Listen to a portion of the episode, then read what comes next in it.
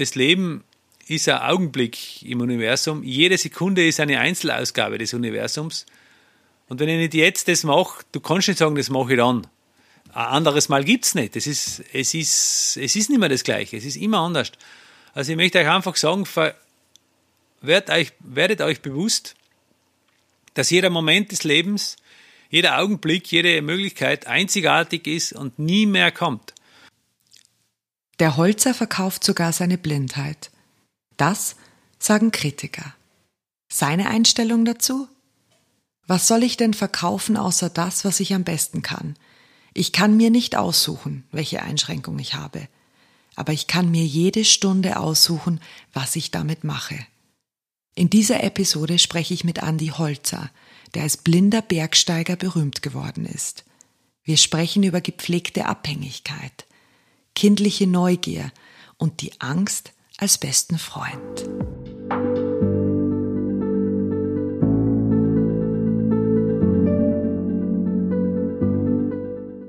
In vielen Interviews mit dir fangen die Interviewer gern mit dem Satz an, der Mann, der blind die sieben höchsten Gipfel der Welt bestiegen hat. Ja, wie ist denn das möglich? Du antwortest ja dann gern charmant, mein Gehirn weiß gar nicht, dass ich blind bin.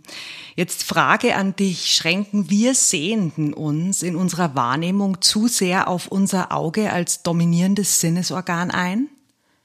Ich bin ein wahnsinnig philosophischer Typ, ich bin aber auch ein sehr technisch affiner Typ. Ich bin jemand, der Fakten und, und Daten wirklich gern hat, weil das ist letzten Endes das einzig Griffige für mich. Natürlich ist auch die Philosophie, Philosophie griffig, aber ich als Andi Holzer, der blinde Mensch, habe immer nur 80 Prozent der Wahrnehmung. Also wir haben fünf Sinnesorgane mehr, habt ihr auch nicht. Und von den fünf fehlt mir einer, also 100% seien fünf und 80% seien vier. Also es ist, es ist total simpel. Mein Sehkortex im Kopf ist seit erster Lebensminute voll zugange und äh, generiert Bilder und macht, äh, ringt nach Signalen von außen. Das ist genau das gleiche wie bei jedem Mensch, auch bei sehenden Menschen werden Bilder im Sehkortex nicht nur ausschließlich vom Signal des Sehnervs generiert, sondern unsere Bilder, die wir haben oder glauben zu haben, das ist ja alles eine Interpretation, ist äh, die Summe von äh, den Sinneseindrücken aller fünf Sinnesnerven plus Sehnsucht, plus Hoffnung, plus Angst, plus äh, alle möglichen Gefühle pfuschen uns ständig in unsere Bilder rein. Und das passiert im Sehkortex. Das ist total spannend. Und wenn ein blinder Mensch so aufwächst, wie ich es gemacht habe oder wie ich es durfte, dass man nicht von erster Kindesstunde an gesagt hat, äh, der sieht eh nichts, so braucht man den Sehkortex gar nicht quasi äh, entwickeln lassen, weil es passiert ja alles in den ersten Lebensjahren, wo die Eltern, auch ein sehendes Kind sieht am Anfang nichts, sieht schon was, aber es kann ja nichts anfangen damit. Es muss ja alles erst gelernt werden. Und genau da ist der Schlüssel begraben. Also mein Sehkortex hat nahezu dieselbe Aktivität wie der Sehkortex eines sehenden Menschen im Gehirn. Du hast ja einmal erzählt, dass das, dass du blind bist, eher für die anderen eine Katastrophe war als für dich. Und du hast sogar deine Eltern gebeten zu sagen, dass du einfach nur nicht gut siehst, um keine zusätzliche Barriere zu schaffen. Einmal hast du sogar in einem Interview gesagt, dass du dich gefreut hast, dass deine Klassenkameraden dich ganz normal wie jedes andere Kind auch gepiesackt haben. Jetzt was du gerade ansprichst, ist, ich nenne das Wort blind und damit schränke ich ja dich ein. Du selber sagst aber, hey, ich sehe ja im Kopf, ich kriege ja auch die Bilder. Glaubst du, dass wir Menschen relativ schnell limitieren und einschränken, wenn wir so ein Wort wie blind im Rollstuhl oder jemand kann nicht hören vor uns haben? Blind bedeutet für mich nicht wahrnehmend, also nicht, nicht sehend, sondern nicht wahrnehmend. Ich habe noch nie so viele blinde Menschen wie unter den Sehenden getroffen. Samt Augenlicht gegen die Wand fahren. Ich meine, ich fahre auch gegen die Wand ohne Augenlicht. Aber jetzt symbolisch meine ich sinnbildlich. Aber ich habe schon ganz früh im Leben erkannt, intuitiv und ohne große rationelle Überlegungen, als Dreijähriger wahrscheinlich schon, dass das echt ein, Riesenproblem für die, für, die, für die Umgebung ist. Also mir das ja nie, wenn du nie was gesehen hast, ja, was geht dir denn ab? Ich habe ich habe einmal in einer Schule, bei, bei was weiß ich, bei, bei Volksschülern, sechs- bis zehnjährigen, äh, eine Diskussionsstunde gehabt und zeigt ein Mädchen auf und sagt, was wäre, wenn du jetzt Augen bekommen würdest? Würdest du überhaupt das annehmen? Würdest du damit zurechtkommen? Und was würdest du dir schnell mal anschauen? Was wäre das Wichtigste für dich? Dann habe ich gesagt, wenn ich jetzt lange überlege, dann kommt ein Schwachsinn raus. Und das sage ich jetzt ohne Überlegung. Wenn ich dir jetzt sage, liebes Mädel, äh, der liebe Gott schenkt dir ab morgen Flügel für kurze Zeit, äh, würdest du dann überhaupt fliegen? Würdest du dich getrauen oder würdest, wo würdest du schnell mal hinfliegen? Dann hat das Mädel ohne zu überlegen gesagt, na, wegen, wegen, das zahlt sich nicht aus. Ich brauche, äh, Fliegen ist der Wunsch der Menschheit, aber, aber es ist nicht so wichtig für mich. Und genauso ist es Sehen mit mir gewesen am Anfang. Und deswegen habe ich nur die Barriere gespürt. Die Kinder waren nicht das Problem. Also mit blinden, äh, mit, also sehende Kinder mit blinden Kindern, Sechsjährige, ist überhaupt kein Problem. Ich war einfach immer schon beweglich, ich war immer schon äh, Redelsführer von unserer Gruppe, ich habe immer schon gewusst, wo wir die Nägel und den Hammer stellen können, um die nächste Baumhütte zu bauen. Also ich war, immer schon der Kreative. Ich war halt ein bisschen anders. Der Andi ist halt äh, über die Sprungschanze dann äh, seitlich oder schräg irgendwie drüber, weil ich es nicht gesehen habe. Es war halt einfach cool. Nicht? Das, ich habe das halt nur anders gemacht wie die anderen. Es war halt für die anderen cool. Und dann ist langsam Widerstand gekommen, weil die Kinder das ihren Eltern erzählt haben. Und die Eltern, die Erwachsenen, sind immer das Problem. Die haben dann gesagt, ihr dürft es mit dem Andi ja nicht mehr machen, weil er, der kann das nicht sehen. Und so habe ich ganz früh schon gespürt, aha, das macht was mit den Leuten. Und so habe ich meinen Eltern verboten, um mich selbst barrierefrei zu machen, hey, ihr dürft auf keinen Fall sagen, dass ich blind bin. Ihr müsst einfach sagen, ein bisschen schlecht sieht er schon, weil das habe ich ja nicht verbergen können. Und das, das, das war für mich jetzt nichts Böses oder nichts. Das war eine reine kindliche Strategie, die heute noch funktioniert. Das ist sensationell. Heute hat sich's umgedreht, ja. Das darf ich vielleicht auch noch sagen. Früher, als ich begonnen habe zum Bergsteigen, äh, ernsthaft vor über 30 Jahren, haben die Leute gesagt, na, hey, der Wahnsinnige geht jetzt Bergsteigen, okay, klettern. Keine Ahnung, drei Wochen, vier Wochen, wie lange dauert das? Dann wird es einen Todesfall geben. Völlig klar. So, es könnte natürlich einen Todesfall geben, brauchen wir gar nicht reden, weil ich natürlich als blinder Bergsteiger in einem ganz anderen Risiko unterwegs bin. Völlig klar für mich. Aber das bedeutet nicht, dass man das Risiko nicht handeln kann. So, 30 Jahre sind vorbei und viele Menschen hinter meinem Rücken sagen jetzt, okay, abgestürzt ist er nicht, aber wahrscheinlich ist er gar nicht blind. Also ein bisschen sieht er ja schon. Also die Menschen suchen dann immer irgendwie für sich eine Erklärung, weil das nicht ins Weltbild passt der, der generellen Gesellschaft und deswegen war das als Kind schon für mich so spürbar. Und deswegen habe ich mich ganz einfach mit dem Trick aus diesem Weltbild rausgestohlen und habe gesagt, ich bin ja gar nicht blind. Und noch zum Abschluss für diese Frage, die Jungs, die mit mir aufgewachsen sind, die das von mir gehört haben, dass ich gar nicht blind bin. Und plötzlich kommt da der Andy Holzer, der Blind Climber, auf die Bühne, schreibt Bücher und gibt Kinofilme und Dokumentationen.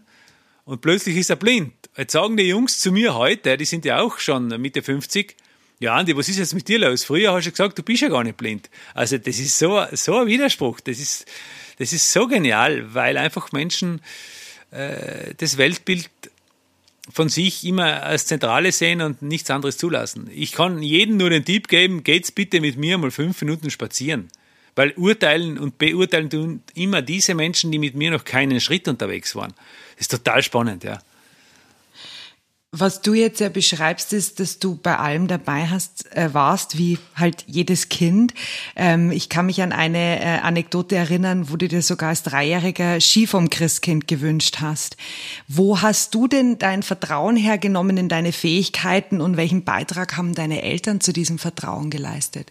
Also die Eltern waren völlig überfordert mit zwei blinden Kindern. Ich habe eine ältere Schwester, die ist auch blind. In einem kleinen Dorf, wo kein Support und keine Unterstützung äh, jetzt richtig für diese Behinderung gewesen ist.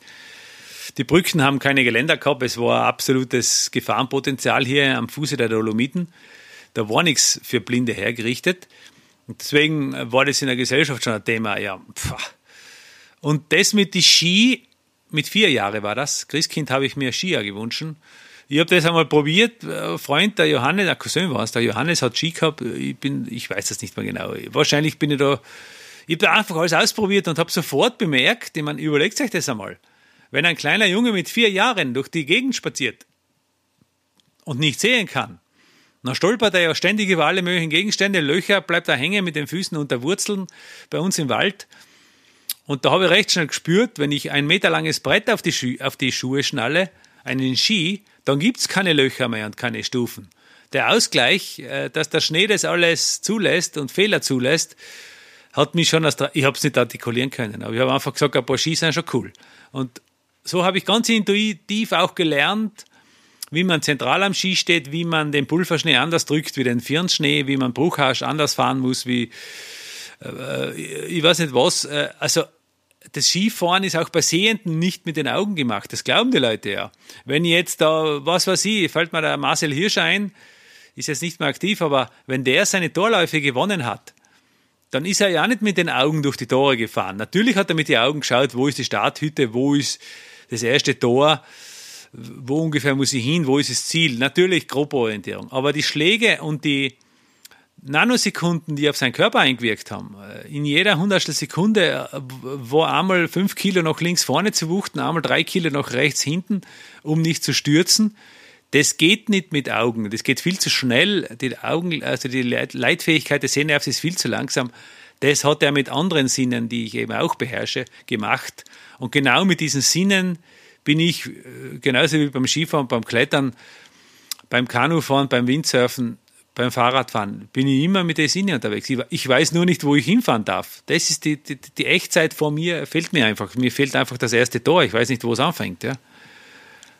Was ich da halt viel raushöre, ist so diese Mischung aus ähm, der, das Wissen über das, die eigene Risikokompetenz, aber auch so diese Offenheit und Neugier, Dinge einfach auszuprobieren und auf sich drauf zu vertrauen. Ich glaube, dumm ist einfach jener, der seine eigene Schwäche nicht erkennt und nicht einsieht. Also ich bin ganz, ganz sicher mit einer Chance weniger unterwegs.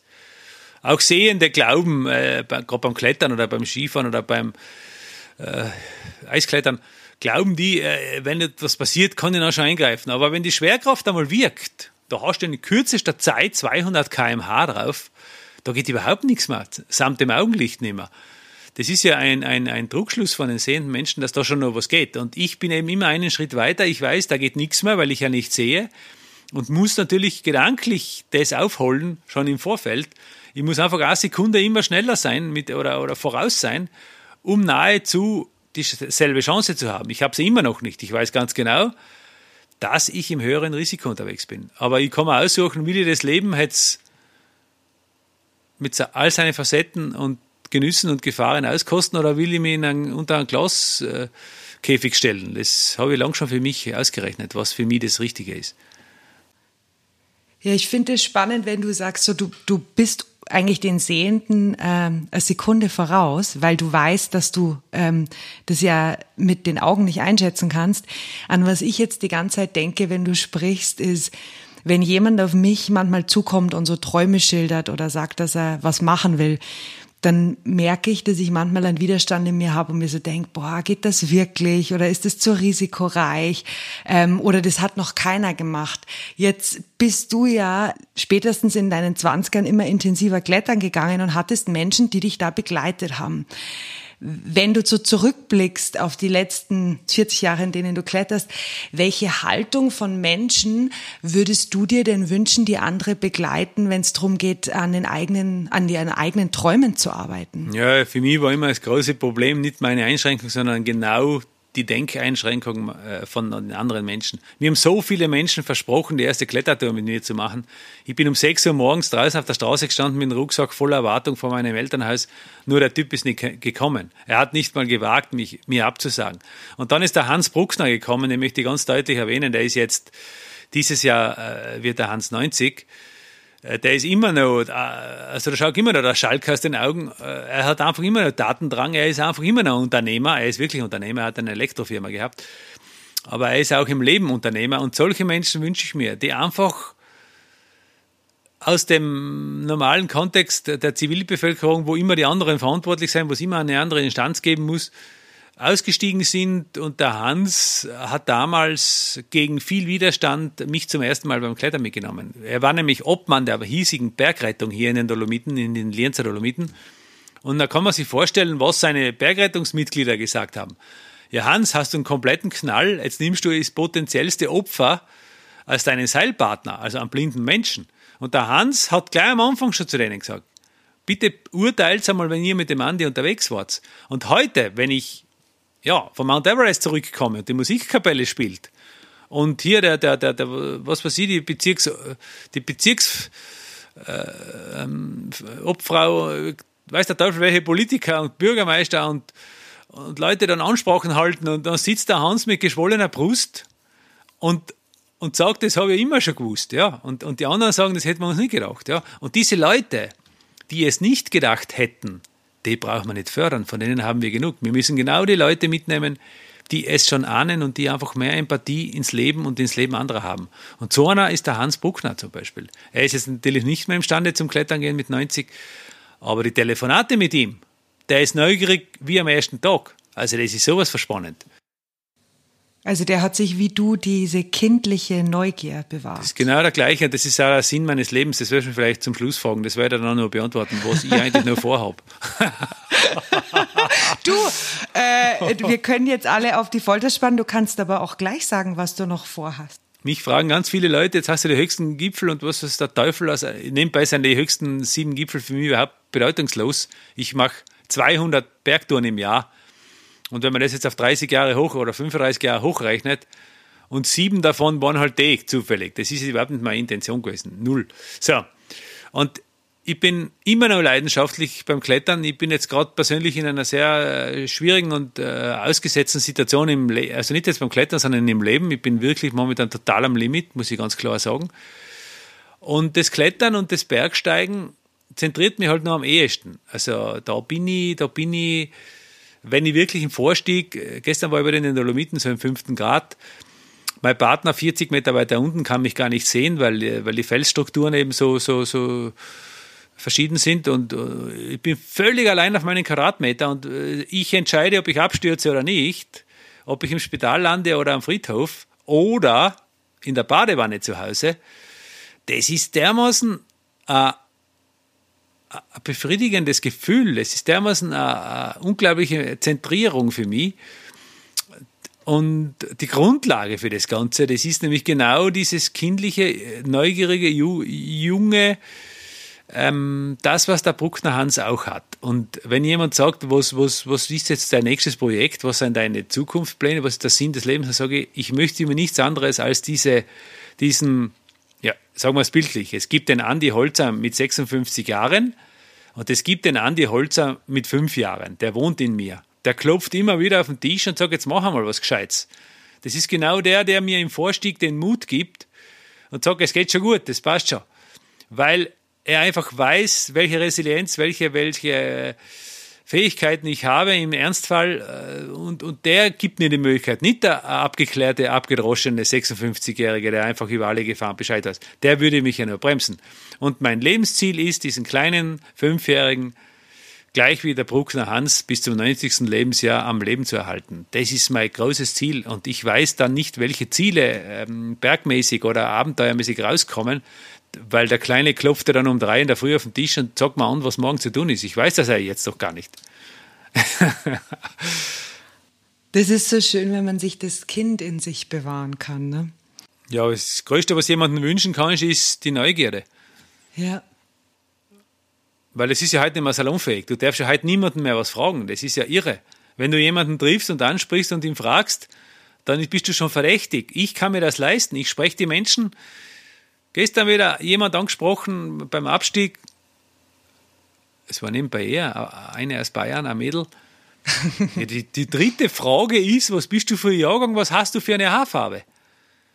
Äh, nicht, weil ich jetzt irgendwas davor habe, sondern äh, weil ich einfach mir ein Bild, weil ich einfach wissen, und die hat so cool reagiert, die war richtig cool der hat das sofort gecheckt. Das hat sich nicht als Angriff oder irgendwas gefunden. Das war richtig genial. Und da gibt es ganz wenig Menschen, weil wenn du sowas fragst, was bist du für ein Jahrgang? Ich meine, das ist ja ein No-Go normalerweise. Aber wie soll ich bitte einschätzen, äh, in welchem Themenbereich oder in welchem Lebensbereich ist der Mensch jetzt gerade? Äh, wo kann ich, ich, ich mag keine Zeit verschwenden mit sinnlosen äh, Versuchen und Suggestivfragen, damit ich da draufkomme. Ich frage ganz direkt. Und dann sind wir gleich schon einen Schritt weiter.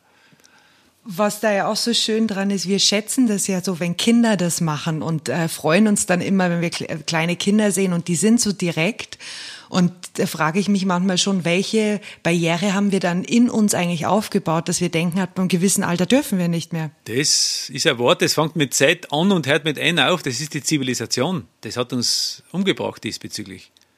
Wenn du in den anderen Stämmen unterwegs bist, ich war bei den Maasais in Afrika, ich war bei den Danis auf Papua-Neuguinea, ich war bei den, in Südamerika bei den Stämmen, ich war, da ist das alles kein Thema. Nur in der westlichen Welt ist das das Thema, weil das gehört sich nicht, das macht man nicht wenn man mit Menschen spricht, ähm, dann gibt es immer so die Frage, du, was ist denn deine Schwäche und was ist denn deine Stärke? Und wir reden ja gerne über unsere Stärken und nicht so gerne über unsere Schwächen. Jetzt hast du mal gesagt, dass wenn du nicht blind wärst, wärst du ein durchschnittlicher Bergsteiger. Wie hast du das geschafft? Ich meine das wirklich, wie hast du das geschafft und was kannst du anderen für einen Tipp geben, dass man das was man eigentlich, was einen einschränken könnte, zu seiner eigenen Stärke macht. Ja, ich möchte es gleich mal relativieren. Ich bin ein durchschnittlicher Bergsteiger, ich bin nicht mehr. Nur die Blindheit habe ich relativ früh erkannt. Eigentlich habe es nicht ich erkannt, sondern das ist auch spannend. Das hat jemand anderer erkannt. Manchmal erkennt man sich selber ja gar nicht. Manchmal muss man tatsächlich von außen sich weiterhelfen lassen. Das ist mir da passiert.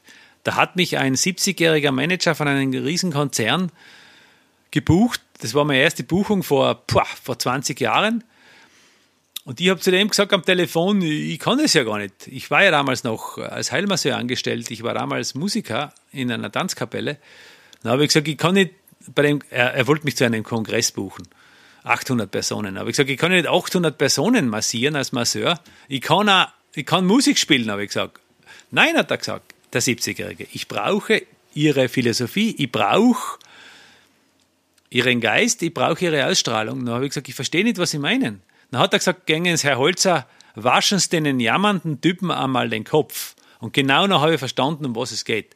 Und dann bin ich hingegangen, völlig unvorbereitet, dann war das ein Riesenerfolg. Also ich habe einfach auf der Bühne einen Monolog geführt, da waren keine Bilder, da waren keine Videos, da war ich überhaupt nicht professionell unterwegs. Ich habe immer den Kopf, im Kopf habe ich immer nur gehabt, ich soll denen da den Kopf waschen. Es war ein Kongress, den ganzen Tag, ich war der letzte Sprecher am Nachmittag. Es war alles schon dicke Luft, alle waren müde. Ja, es war mucksmeißelstill. Bei jedem Satz, was ich gesagt habe, habe ich richtig gemerkt, wie eine Stecknadel äh, kannst du äh, fallen hören. Also es war sowas verspannend. Und dann bin ich raus und natürlich Standing Ovation. Was heißt natürlich? Es war ein Standing Ovation, es war Riesenwertschätzung. Und dann war in meinem Kopf drin, hey, Moment einmal, da gibt es ja noch was außer dem Heilmasseur und dem Musikanten. Also ich habe mir von außen äh, sagen lassen und ich habe es zugelassen, dass dass meine Blindheit nicht nur alles Schwachsinn und Scheiße ist, sondern dass das genau ein Werkzeug sein könnte, was, was ja jetzt auch wahr ist. Also der, der Bergsteiger, der Kleinbau muss schon blind sein, damit das funktioniert. Weil wenn ich nicht blind wäre, bin ich ein durchschnittlicher Bergsteiger. Das, was ich da mache, ist jetzt nicht so aufregend, aber da gibt es Hunderte. Ja? Und so habe ich erkannt, generell in der menschlichen, im menschlichen Dasein, wenn jetzt etwas ganz Schlimmes kommt, es geht mir, ich habe es schon vorher gesagt, äh, es geht mir immer wieder so im Leben, dann verzweifle ich einfach nicht gleich, weil ich einfach spüre, ich sehe es jetzt einfach im Moment nicht. Bloß weil ich es nicht sehe, bedeutet das doch lange nicht, dass eine Riesenchance da ist. Und so ist es mit der Blindheit gewesen, könnte ich verzweifelt sein. Ich habe immer gelernt, aus dem Problem ich habe die Blindheit vergewaltigt. Ich habe einfach die zu etwas verwendet, wozu sie im westlichen Sinnbild der Menschen gar nicht da ist. Äh, blinde Menschen sagen sogar, ich weiß das, hin, teilweise hinter meinem Rücken, teilweise sagen sie mir es direkt ins Gesicht, der Holzer verkauft sogar seine Blindheit. Ich meine, da habe ich überhaupt kein schlechtes Gefühl dabei. Was sollst du denn verkaufen als das, was du am besten kannst? Ich kann halt einmal am besten blind sein in dem Auditorium, wo ich meinen Vortrag halte von allen Teilnehmern. Also es ist ja nichts Schlimmes. Ich, ich, kann mir jeden, ich kann mir nicht aussuchen, welche Einschränkung, welches Problem ich habe. Das kann ich mir nie aussuchen. Aber ich kann mir jede Stunde aussuchen, was ich damit mache. Und wenn ich aus der ja, also ein Riesenproblem auch noch was mache, das ist für mich jetzt nicht, nicht verwerflich. Das ist für mich vielleicht sogar äh, empfehlenswert für, für andere Menschen auch, ja, und nicht an Oberjammern, ja. Weil du sagst, äh, du kannst dir jede Stunde aussuchen oder mit jeder Stunde aussuchen, was du machst. Wie wichtig ist denn denn das Wissen über deine eigene Endlichkeit für dich? Also da, da sprichst jetzt ein, da machst du jetzt ein Fass bei mir auf, das ist irre. Also der Tod ist überhaupt der Sinn des Lebens für mich. Das ist wie bei einer Skiabfahrt. Alle Zuhörer werden da jetzt nicht äh, drauf sein, aber äh, das kann man sich vorstellen. Im Frühjahr, wenn der Schnee weniger wird und man ist wie richtiger fanatischer Skitourengeher, Im Winter ist überall Pulverschnee, da ist überall Schnee, das ist relativ gut, äh, inflationär. Aber im Frühjahr wird dann immer weniger. Und bei den letzten vier Touren im Frühjahr, so Ende Mai, Anfang Juni, wo man einfach jeden Schneefleck noch zusammensucht, um den letzten Schwung noch zu machen, das ist, hat so eine Qualität. Oben im Gipfelbereich auf 3000 Meter ist kein Thema, da ist geschlossene Schneedecke. Da sind wir noch in die 20er, 30er Jahre eines menschlichen Lebens, ja. Aber wenn du dann talwärts schwingst und genießest und genießest und genießest und dann werden die Schneeflecken unterbrochen von grünem Gras und von Erde und von ja, aberen Flecken, dann muss man schon kreativer Skifahren, da muss man genau schauen, wo hängen die Schneeflecken noch zusammen, ohne dass ich die Ski ausziehen muss, wo kann ich noch eine Verbindung finden. So, und der letzte Schwung im letzten Firnfeld zwischen den Alpenrosen ist der wertvollste, weil da weiß man genau, es gibt nichts mehr. Der Gipfel ist hinter mir. Und genau so finde ich das Leben. Äh, das Gefälle im Leben, dass man einfach weiß von Endlichkeit, gibt mir überhaupt erst einmal die Motivation, heute etwas zu beginnen. Weil sonst könnte ich diesen Podcast in 325 Jahren mit dir ausmachen. Das spielt überhaupt keine Rolle. Also wenn alles flach ist, ist es Skifahren langweilig. Da geht nichts voran. Deswegen ist der Tod etwas, was ganz wichtig ist, um zu spüren, es ist einfach der Antrieb. Es ist wie, ja, das ist für mich ganz, überhaupt nicht tragisch, sondern natürlich ist es traurig, aber, aber, aber ich bin einfach immer wieder motiviert. Ja, jetzt muss ich das machen, weil nächstes Jahr weiß ich nicht, wie das geht oder übernächstes Jahr. Keine Ahnung. Ich mache das jetzt. Das ist ganz wichtig für mich. Ja. Was ich mich jetzt gerade frage, und sag mir, wenn es zu weit äh, hergegriffen ist, aber dass man sich ja auch manchmal spürt, wenn man, sagen wir mal, an die eigenen Grenzen geht. Ist das auch einer der Gründe, warum du beim Bergsteigen, sagen wir mal, Dinge ausprobierst, von denen andere sagen, hey, ist das wirklich möglich, also in Mount Everest zu besteigen oder 200 Tage ähm, im Jahr Bergtouren zu gehen? Also gehst du absichtlich an das Limit oder sieht das von außen nur so aus für einen Unwissenden, dass das überhaupt der Limit ist? Genau so ist es. Das ist ein, Blitzlicht, also eine Momentaufnahme was die Menschen von mir sehen, wenn ich am Mount Everest an Gipfel ankomme. Für mich als, als Betroffener ist es eine völlig logische äh, Historie, wenn man einmal eine kleine Bergtour gemacht hat und die halbwegs geschafft hat und dann nach zwei Tagen keine Muskelkater mehr hat oder nach drei Tagen. Dann kommt irgendwie, nicht jeder Typ ist gleich, aber bei mir ist es so, dann kommt irgendwie der Wunsch, ja, das möchte ich wieder spüren. Und wenn du Erfolge gewohnt wirst, ich bin Erfolge gewohnt. Ich weiß, wie Erfolge sich anfühlen. Ja? Ich weiß auch, wie sich Misserfolge anfühlen. Gar keine Frage. Ich habe auch das Schlimmste erlebt beim Bergsteigen, was man sich vorstellen kann. Also nicht so, dass ich jetzt nur der bin, der Sunny Boy, wo alles gut geht. Aber wenn man Erfolge auch gewohnt ist, dann will man immer wieder einen Erfolg.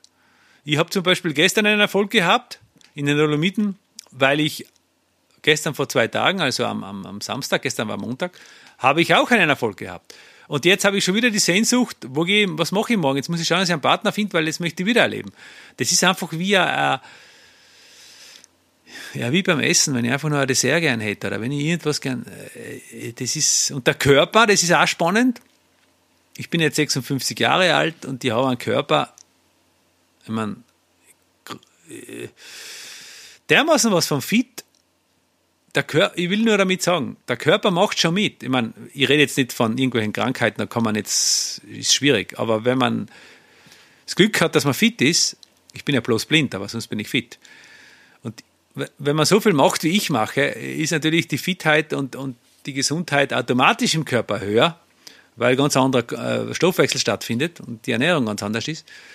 Aber der Körper, das könnt ihr euch verlassen, der macht schon, was der Geist will. Wenn der Geist will, dass du runtersandelst, dass du drogenabhängig bist und dass du Alkoholiker bist, dann spielt der Körper auch mit.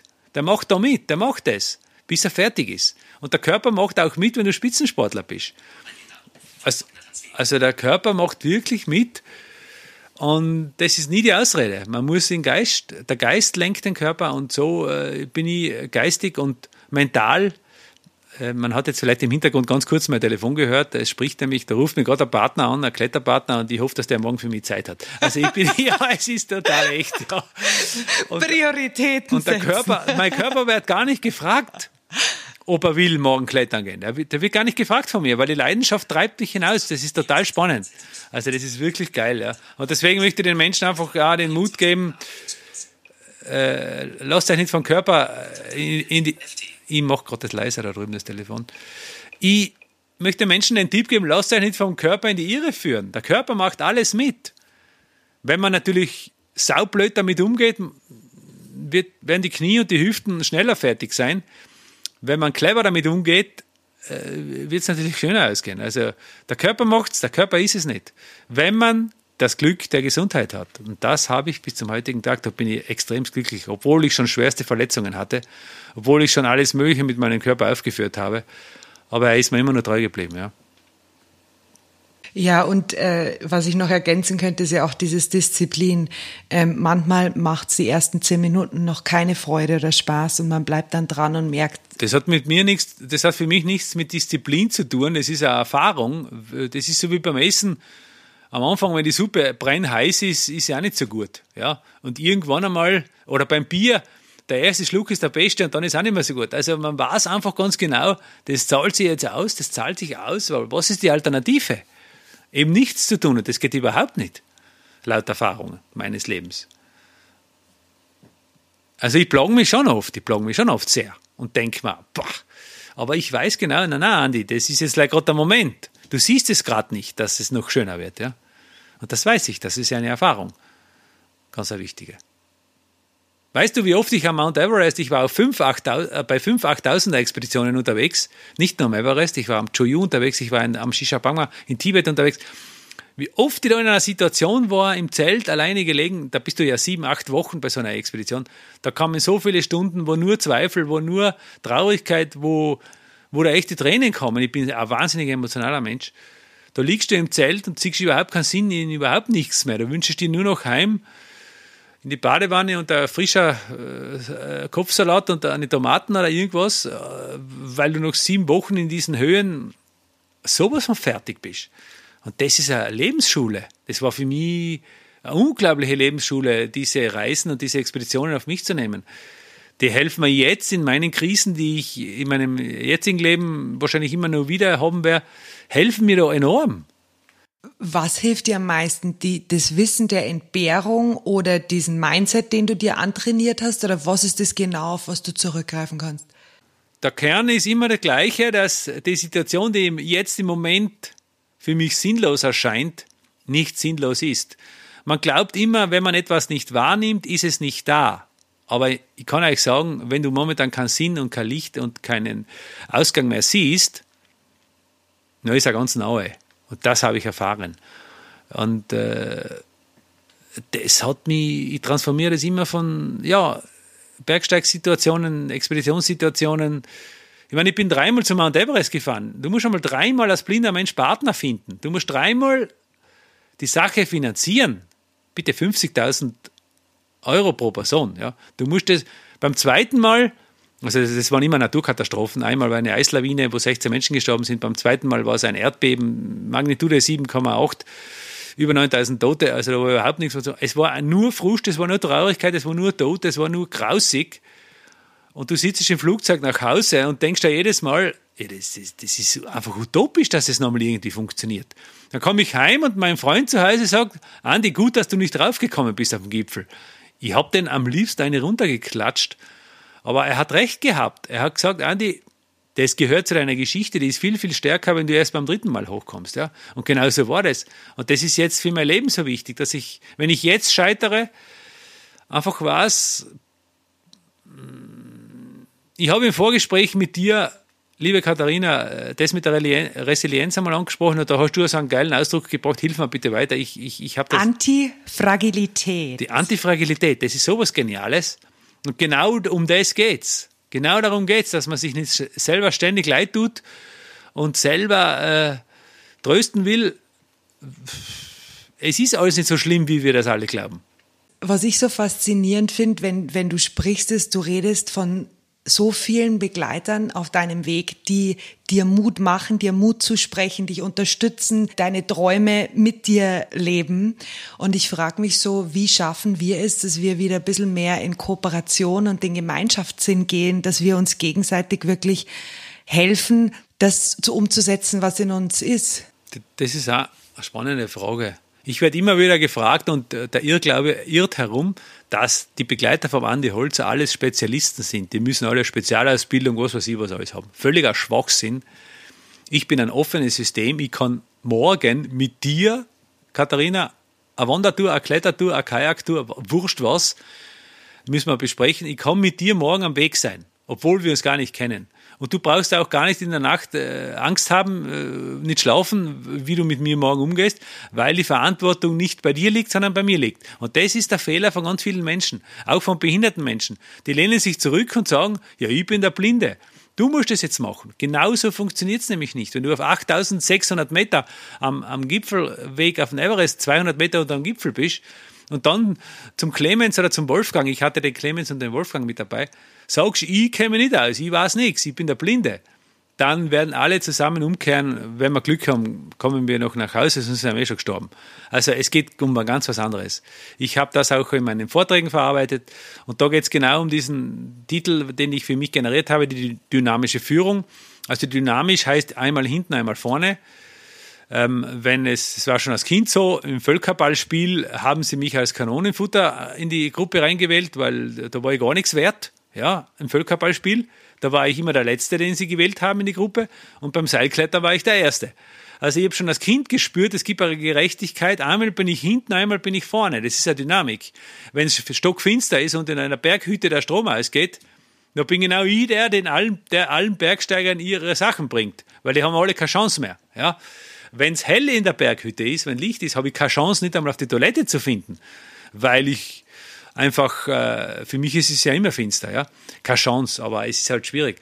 Und so ist es äh, auch bei meinen Partnern und äh, wenn wir zwei morgen unterwegs sind, Katharina. Ähm, dynamische Führung runtergebrochen auf einen Satz von Andy Holzer. Ich muss meine Führungskraft führen, damit sie mich führen kann. Also ich muss die anleiten, ich muss dich führen, damit du mich führen kannst. Also wir führen uns gegenseitig. Und das ist ja wohl der Sinn unseres Daseins und das haben wir verlernt in dieser Gesellschaft. Genauso wie die Abhängigkeit. Wir werden von Kleinkindalter an erzogen, dass es gilt, die Unabhängigkeit anzustreben, was ein völliges Nonsens in unserem Leben ist. Es gibt keine Unabhängigkeit im, im Universum nicht und auch nicht, auch nicht im Leben. Nicht einmal die Erde kommt ohne Mond aus, weil da gibt es keine Gezeiten. Ja? Also man muss endlich einmal verstehen, dass der grüne Grashalm den Regentropfen braucht, um zu überleben. Und so habe ich das generiert für mich, die gepflegte Abhängigkeit, dass man die Abhängigkeit einmal gepflegt macht und nicht verteufelt. Das Abhängigsein ist ein Schwachs, ist, ist schwierig, sondern das ist genau die Essenz des Lebens, dass ich sagen darf, Katharina, darf ich die bitte einmal brauchen? Du darfst mich dann auch wieder brauchen, wenn die Zeit gekommen ist. Also das gegenseitige Brauchen dürfen, gepflegte Abhängigkeit zu leben hey, das ist für mich die Essenz des Lebens. Und das fühlt sich auch für meine Partner, die sagen alle einer, einer, eine Stimme mit dem anderen, weil ich frage meine Partner immer wieder, warum geht sie denn eigentlich mit mir klettern? Ja, weil das jedes Mal so, da kommt jedes Mal so viel raus, emotional, mehr wie jeweils anders, ja. Und, weil wir eben ganz in einer anderen Philosophie unterwegs sind. Und so sollten die Menschen, auch, auch wenn sie nicht blind sind, miteinander umgehen. Sich gegenseitig führen und führen lassen und voneinander abhängig sein können. Das ist ganz ein wichtiger Schlüssel, ja. Das, was bei mir jetzt auch hängen geblieben ist, neben dieser gepflegten Abhängigkeit, ist ja diese absolute Selbstverantwortung, dass man über seine eigenen Fertigkeiten und Fähigkeiten Bescheid weiß und dass man dem anderen einfach sagt, wenn man was braucht. Die Kommunikation scheitert ja überall. Also die Kommunikation ist sowas Krankes in unserer Gesellschaft mittlerweile. Wir haben so viele Kommunikationsmittel, wie wir noch nie gehabt haben und wir kommunizieren so schlecht, wie wir noch nie kommuniziert haben. Also, weil wir es anscheinend nicht mehr notwendig fühlen zu kommunizieren. Das ist nämlich der Punkt. Wenn ich nicht kommuniziere, dann stürzt man ab. Völlig klar. Und deswegen, ich kann nicht hinten nachher sagen, ja, ich, hab, ich, ich hätte es wohl gewusst. Ja, ich habe leider nichts gesagt. Also kommunizieren Kommunizieren ist wahnsinnig wichtig und das ist eine große, große Schwäche in unserer Gesellschaft. Es gibt sogar Kommunikationstrainer, die den Menschen, die den Menschen das versuchen beizubringen. so, den Zynismus, da ich so eine bin, äh, den nehme ich jetzt wahr. Super, oder? Äh, ich bin ja, ich bin ja Optimistin, wenn es um sowas geht.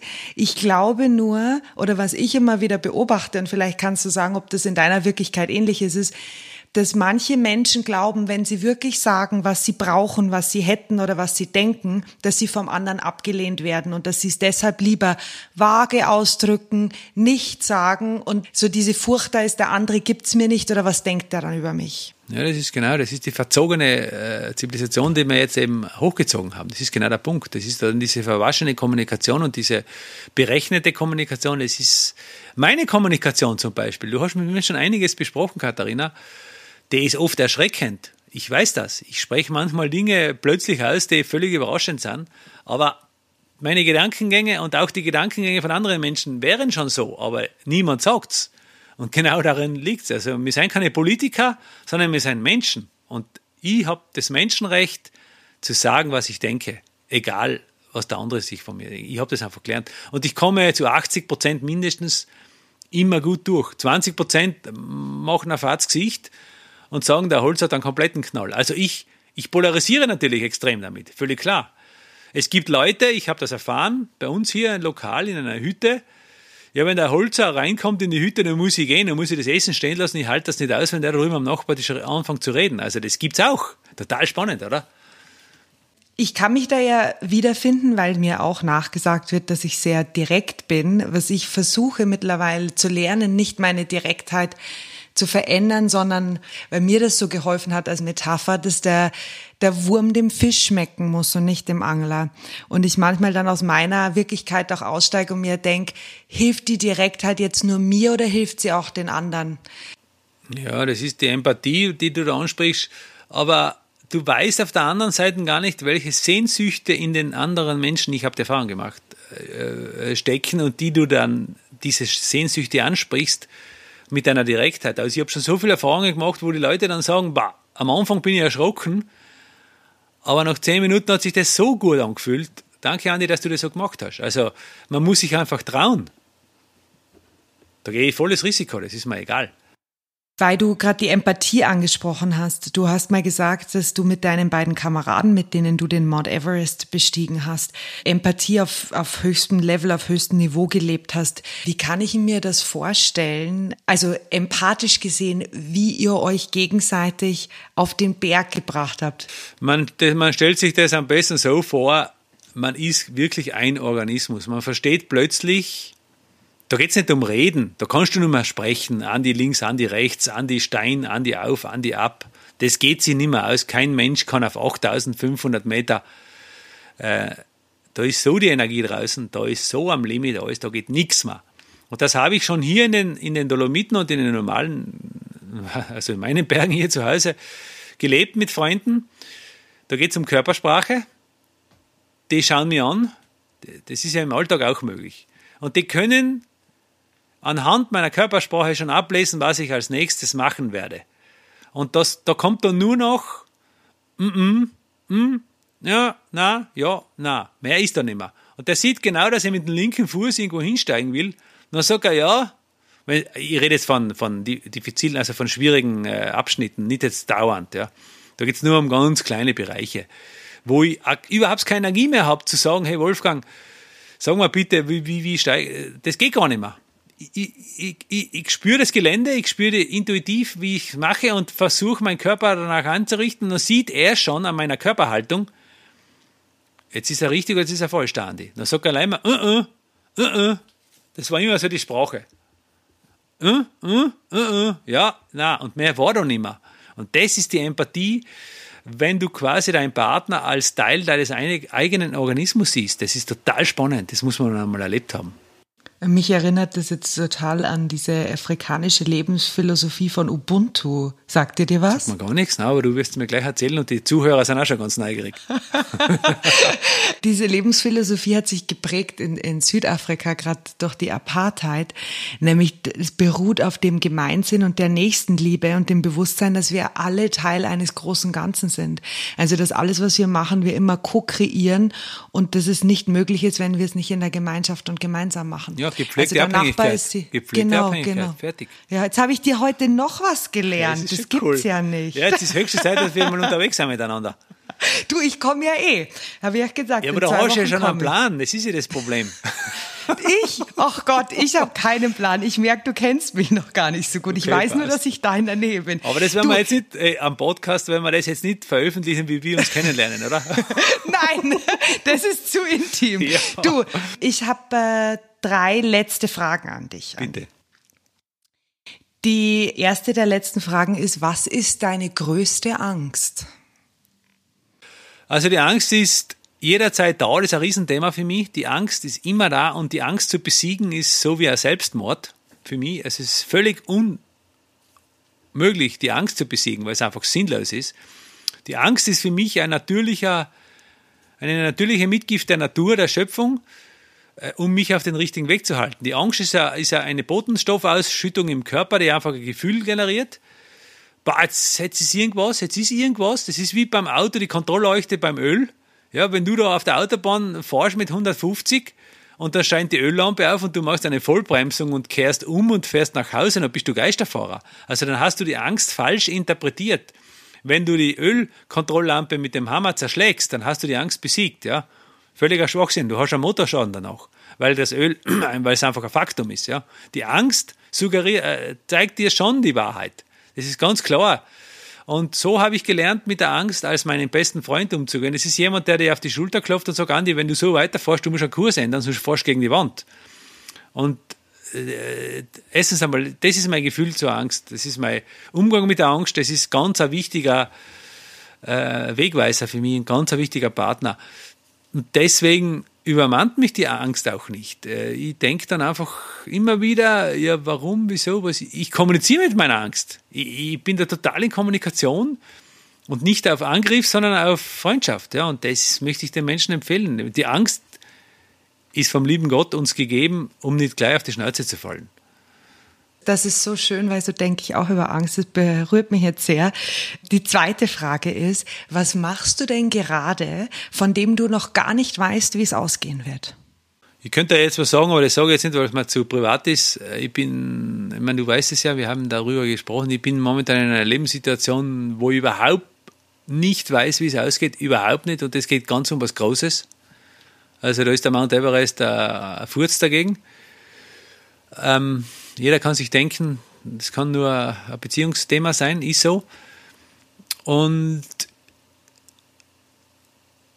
ich fange dann einfach an, ich meine, es gibt immer zwei Möglichkeiten in der Situation. Du gehst rational her und versuchst alles zu analysieren und, und holst Fachleute und was, was der Teufel was alles, die dir dann Tipps geben, die Freunde geben dir Tipps und der und der und der sagt was. Oder was ich mache, wie ein kleiner Junge, dem Gefühl, dem Herz, ich habe da so eine, so eine Verlinkung, ich habe so eine extreme Verlinkung in meinem Körper zwischen Herz, Hirn und Verstand und Körper. Und der gibt mir nicht einmal eine andere Chance, als das zu machen. Ich könnte nicht mal anders. Wenn jemand zu mir sagt, vergiss das, ist alles ein Blödsinn, dann kann ich das nicht vergessen und das ist ein Blödsinn, weil ich, äh, ich verlasse mich da einfach auf mein ganz Innerstes. Und wenn die Menschen ihrem Herzen folgen würden, alle, ja, dann wäre die Welt wahrscheinlich ganz in Ordnung, ja. Also ich kann nicht mehr dazu sagen. Äh, ich, ich gebe mir selbst zu, dass ich überlastet, also dass ich, dass ich überfordert bin, dass ich fertig bin. Das ist einmal der erste Schritt, dass ich nicht mir selber einen Betrug auflege und lass das auch wirklich wirken. Ich lasse den Schmerz, ich lasse, ähm, das ist auch bei Trauerarbeit. Ich weiß, wie mein Vater gestorben ist, wie ich am dritten Mal am Everest bin, bei der Akklimatisierungs, während der Vorbereitung steht mein Vater zu Hause. Das war für mich sowas, sowas Orges, sowas Brutals. Und da habe ich wirklich zugelassen, dass ich einfach heule, dass ich ganz fest heule und ganz mein, ja, fast wie ein kleiner, also nicht wie ein Erwachsener, ja und das hat mich weitergebracht, das zuzulassen. Auf Basis dessen, über was wir jetzt alles gesprochen haben, kannst du den Hörer und Hörerinnen eine vielleicht auch nur kleine Aufgabe mit auf den Weg geben, damit sie das, über was wir jetzt geredet haben, vielleicht ein bisschen in ihren Alltag integrieren. Ich kann nur sagen, es ist nichts so wichtig, wie wir es nehmen. Das sage ich einmal immer. Es ist überhaupt nichts so wichtig, wie wir es glauben, dass es ist. Wir nehmen alles zu wichtig. Das ist einmal das Erste. Das macht es mir viel leichter. Weil das Leben ist ein Augenblick im Universum. Jede Sekunde ist eine Einzelausgabe des Universums. Und wenn ich nicht jetzt das mache, du kannst nicht sagen, das mache ich dann. Ein anderes Mal gibt es nicht. Das ist, es, ist, es ist nicht mehr das Gleiche. Es ist immer anders. Also ich möchte euch einfach sagen, werdet euch, werdet euch bewusst, dass jeder Moment des Lebens, jeder Augenblick, jede Möglichkeit einzigartig ist und nie mehr kommt. Du kannst auch nächste Woche dann besprechen, machen wir das nächste Woche. Das ist dann nicht mehr das Gleiche, das ist dann nämlich nächste Woche. Also es ist jeder Moment eine Einzelausgabe des Universums und das muss mir endlich einmal klar sein. Und da kommen wir wieder zum Gefälle vom Leben. Das ist, nächste Woche bin ich eine Woche älter. Da bin ich nicht mehr der, der ich heute bin. Total dynamisch das Leben. Und deswegen habt den Mut und fangt einfach an. Das Schlimmste, was passieren kann, ist nicht, dass es daneben geht, sondern das Schlimmste, was passieren kann, dass ich nicht heute anfange. Vielen, vielen Dank für deine Worte, dein Teilen ähm, und auch deine Direktheit, äh, lieber Andi. Und ich bin froh, dass wir das Gespräch heute hatten. Katharina, es ist für mich ganz genauso. Ich kriege so viele Anfragen und ich spüre schon beim Schreiben, ich spüre schon, äh, mache ich, weil ich kann nicht alles machen. Ich kann einfach nicht alles machen. Aber ich habe das irgendwie gespürt, die Frechheit, unter Anführungszeichen, unter Anführungszeichen, ist, die Menschen, die frech, also Frechheit siegt, sage ich. Wenn die direkt vor der Tür stehen und sagen, mir ist es jetzt wurscht, ich brauche die jetzt, dann hat er mich ja. Das ist ganz klar. Wenn jemand so herumeiert und, und, und, und dann ist es schwieriger. Aber ich habe gern Direktheit. Katharina, da verstehen, da verstehen oh, wir uns, oder? Da verstehen wir ja, uns wirklich, ja. Vielen, vielen Dank.